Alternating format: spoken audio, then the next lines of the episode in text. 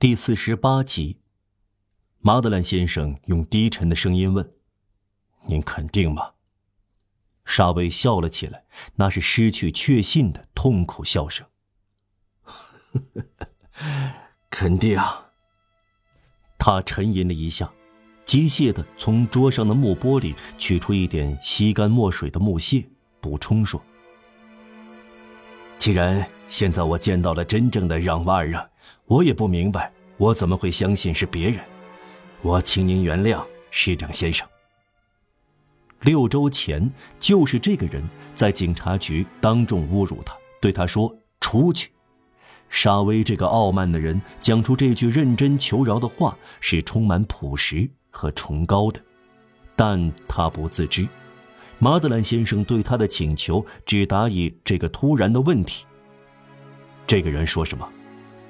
妈，当然，市长先生，案件情况严重。如果这是让瓦尔让，就是累犯，越墙而过，掰断树枝，偷走苹果。对一个孩子来说，这是淘气行为；对一个成年人来说，这是轻罪；对一个苦役犯来说，这是一桩罪行。爬墙和偷窃，那就全了。这不再由轻罪法庭，而要由重罪法庭来审判了。这不再是关禁几天，而是终身苦役。另外还有小萨瓦人那件事，我希望他到时出庭。见鬼，还要挣扎一番，对吗？是的，对于不是让瓦尔让的人而言，就会这样。但让瓦尔让是个狡猾的人，在这一点上，我又认出是他。另一个人会感到事情严重了，他会坐立不安，他会嚷嚷。就像火炉上的开水壶那样吱吱的叫，他不愿承认是让瓦尔让等等。他呢，他的样子像摸不着头脑。他说：“我是圣马里厄，我不是那个地方出来的。”他的模样很吃惊，装作是粗人。这一招更高明。哦，这家伙很狡猾，但是没关系，证据确凿，有四个人认出了他。老混蛋会被判刑。押上阿拉斯的重罪法庭，我要去作证。我已经接到传讯了。马德兰先生又坐在办公桌前，拿起文件，平静地翻阅，如同一个盲人看看写写。他朝沙威回过身来。够了，沙威。说实话，所有这些细节我不感兴趣。我们在浪费时间，公事很忙。沙威。您立即到圣索尔夫街角卖草的老女人波佐皮埃家里，您告诉她去控告那个车夫皮埃尔舍斯纳隆。这个人很粗暴，差点压着这个女人和她的孩子，他要受到惩罚。您再到圣皮尼钟表街沙尔塞莱先生家，他抱怨邻居的盐槽把雨水灌到他家，侵蚀他家的墙基。嗯，然后您到吉布尔街托里斯寡妇家和加布布朗街。勒内勒波斯太太家，查一下有人向我投诉的违法行为，并做好笔录。我让您做那么多事，您不是要出门吗？您不是对我说八到十天之后，为了那个案子要到阿拉斯吗？还要早些，市长先生。究竟是哪一天？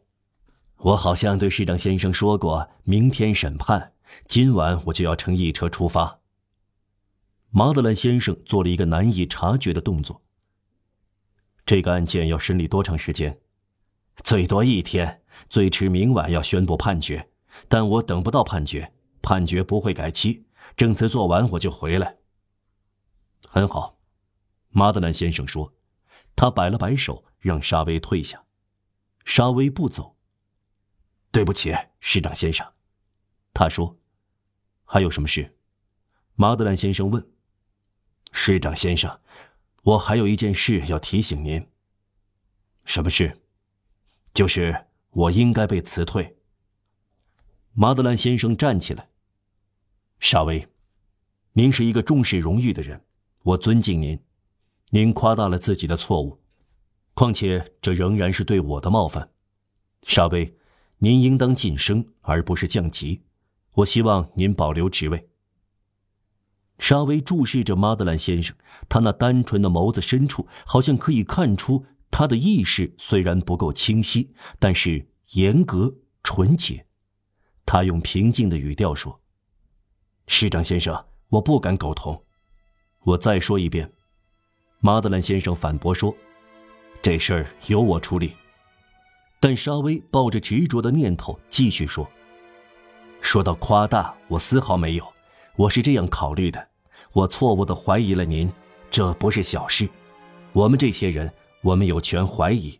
虽然怀疑上级是过分了，但没有证据。出于恼怒，为了报复。”我告发您是苦役犯，您是一个应受尊敬的人，一个市长，一个行政长官，事情是严重的，十分严重。我作为替国家权力办事的警察，却冒犯了体现在您身上的国家权力。如果我的一个下属做了我所做的事，我会宣布他不称职，把他辞退，对吗？嗯，市长先生，还有一句话，我平生常常很严厉，对待别人，这是对的。我做的对，现在如果我不对自己严厉，我所做对的一切就变得不对了。难道我对自己要比对别人宽容一点吗？不，怎么？我只善于惩罚别人，而不是自己，我就会是一个可怜虫。沙卫这个无赖，说这话的人就算说对了。市长先生，我不希望您对我宽容，您对别人宽容已经使我心烦意乱，我不愿意这样对待我。宽容就是怂恿妓女冒犯有钱人，怂恿警察冒犯市长，怂恿下级冒犯上级，我称之为姑息养奸。这样宽容，社会就会解体。我的天，好心太容易了，公正才困难呢。嘿，如果您真是我怀疑的那个人，我呀，我才不对您宽容呢。够您瞧的，市长先生，我对待自己应当像对待别人那样。